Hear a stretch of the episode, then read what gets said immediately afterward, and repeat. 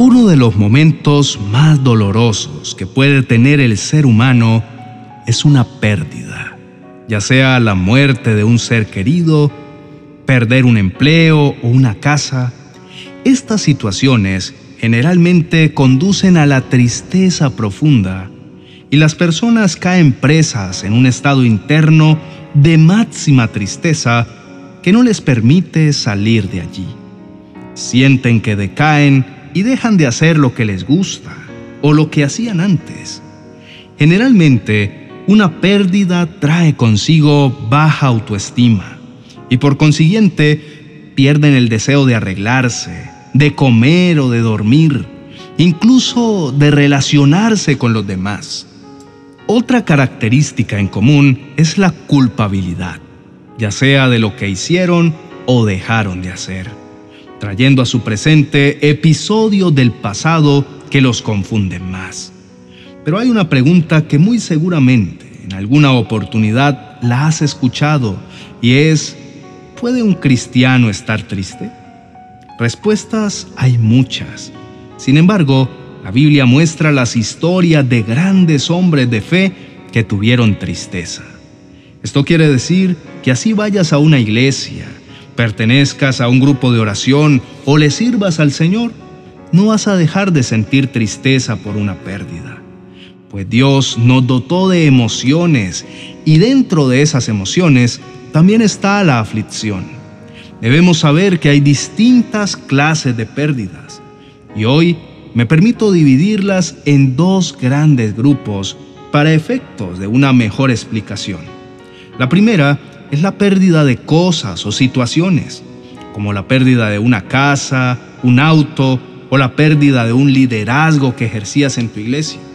La segunda es la muerte de un ser querido. Y amado hermano, estoy seguro que concuerdas conmigo al pensar que esta última duele mucho más pues las pérdidas de algo material se pueden recuperar, pero las personas no. Otra pérdida dentro del segundo grupo es cuando una persona se aleja de ti. Las dos situaciones son muy difíciles y es normal que llores, pues recuerda que Jesús también lloró. Cuando perdemos algo, hay un impacto fuerte en nosotros e inevitablemente nos sentimos afectados emocionalmente. Pero una cosa es que sientas tristeza y otra es que dejes que esa tristeza continúe en ti. Como dice la palabra del Señor en Eclesiastés capítulo 3, verso del 1 al 4. Hay una temporada para todo, un tiempo para cada actividad bajo el cielo, un tiempo para nacer y un tiempo para morir, un tiempo para sembrar y un tiempo para cosechar, un tiempo para matar y un tiempo para sanar, un tiempo para derribar y un tiempo para construir, un tiempo para llorar y un tiempo para reír. Querido hermano, sé consciente que si tu pérdida es una cosa, todas las cosas se pueden recuperar, si es la voluntad de Dios.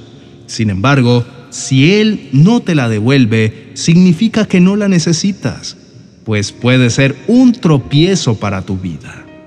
En cambio, si pierdes algo, pero te queda la fuente, que es Cristo, todo puede retornar a ti. Es decir, si pierdes algo, pero te queda el que te dio ese algo dentro de ti, en realidad no has perdido nada. Por ejemplo, si acabas de perder un trabajo, tranquilo, te queda la fuente de donde salió ese trabajo. Y es mejor que pierdas un trabajo y no la fuente del trabajo. El Señor es todo lo que necesitas en tiempos de angustia y Él toma tu dolor para convertirlo en alegría, aunque sea difícil de entender en el momento.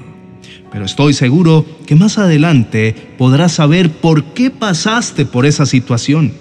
Mientras tanto, el mejor consejo que puedo darte hoy es, alaba al Señor en todo momento.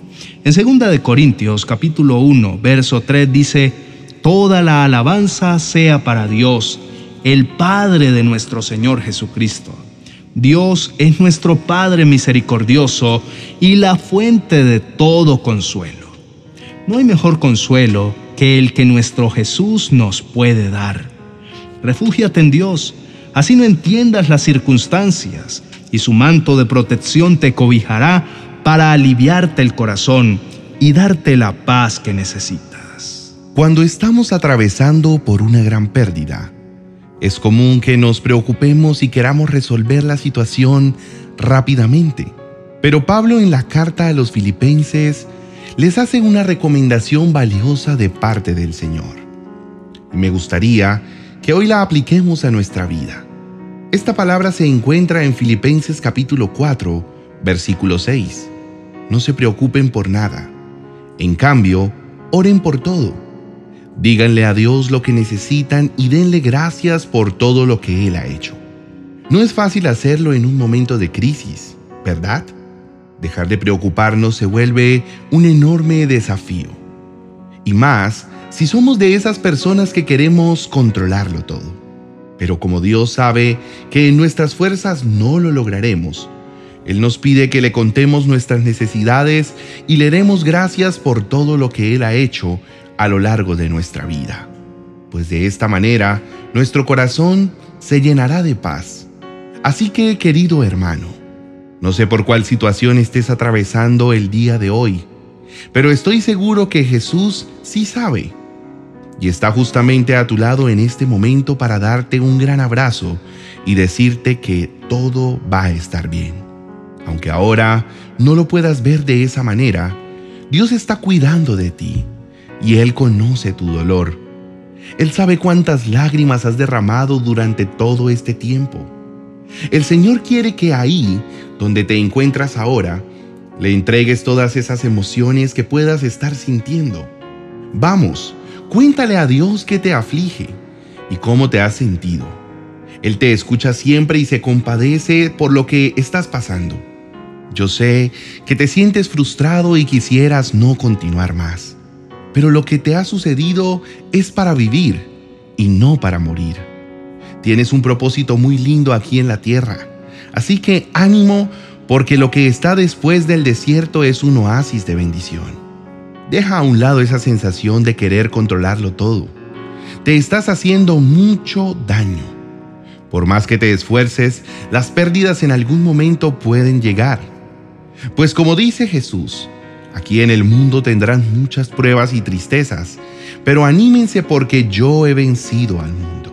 Querido hermano, Él no te va a dejar. El Señor te garantiza dos cosas. Primero, que no importa por lo que estés pasando, Él ya venció. Y segundo, que jamás te va a abandonar porque te ama mucho. Prepara tu mente para que juntos hablemos con papá y agradezcamos por todo lo que nos enseña diariamente. Dispón tu corazón para escuchar lo que tiene por decirte el día de hoy. Y pidámosle juntos que nos ayude a superar esa pérdida que tanto dolor ha causado a nuestra vida. Pues estamos seguros que mientras confiamos en Él y dejamos en oración nuestros afanes, sucederán milagros a nuestro alrededor y veremos su gran poder y bondad. Oremos. Padre Celestial, gracias por tu hermosa compañía. Gracias porque hoy me enseñas que mientras te tenga a ti, nada me hará daño. Así como Job no me dejarás en vergüenza. Mi corazón te ama y con mucha fe hoy quiero pedirte que me ayudes a superar lo que tanto dolor me ha causado todo este tiempo. Tú conoces mi aflicción, no te son ocultos mis secretos. Por favor, papá, ayúdame. Vengo ante ti porque sé que es el mejor lugar al que puedo ir después de un momento tan difícil. En ti encuentro paz y no necesito que los problemas estén resueltos para percibirla. Solo basta una palabra tuya y mi corazón se sana. Perdóname, Cristo Jesús, por las veces en que he maximizado la pérdida, creyendo que no podré continuar. Perdóname porque le he dado más valor a eso que perdí que a tu amor y presencia. A veces mi alma se acostumbra a que solo con abrir mis labios tú ya estás ahí y no soy consciente del inmenso valor que tiene poder dirigirme a ti en cualquier momento y lugar. Me arrepiento, Señor, por haber puesto mi mirada en cosas materiales, o personas que terminaron haciéndome daño. Mi mirada siempre debe estar puesta en ti, mi gran Salvador. Gracias, papá, por todos tus beneficios. Gracias porque mientras he estado triste, tú te has encargado de cuidarme. Me has guardado de los peligros de este mundo. Me has dado de comer y tengo un lugar donde vivir. Tu amor es majestuoso. Tu amor no tiene fin y yo me gozo en ti, amado Jesús. Te bendigo y te alabo. En ti deposito todas mis cargas. Tómate el tiempo que consideres necesario para que yo pueda superar esta prueba y enséñame lo que tienes para mí. En el nombre de Jesús. Amén y amén. Querido hermano, me complace haber compartido un día más contigo la palabra del Señor. Espero de todo corazón que Jesús haya consolado tu alma en medio de momentos tan duros como lo es una pérdida. Si este mensaje te gustó, te invito a que veas el siguiente video, en donde Dios te mostrará de qué manera afrontar la angustia de una pérdida y te dará una hermosa promesa para continuar. Escúchalo.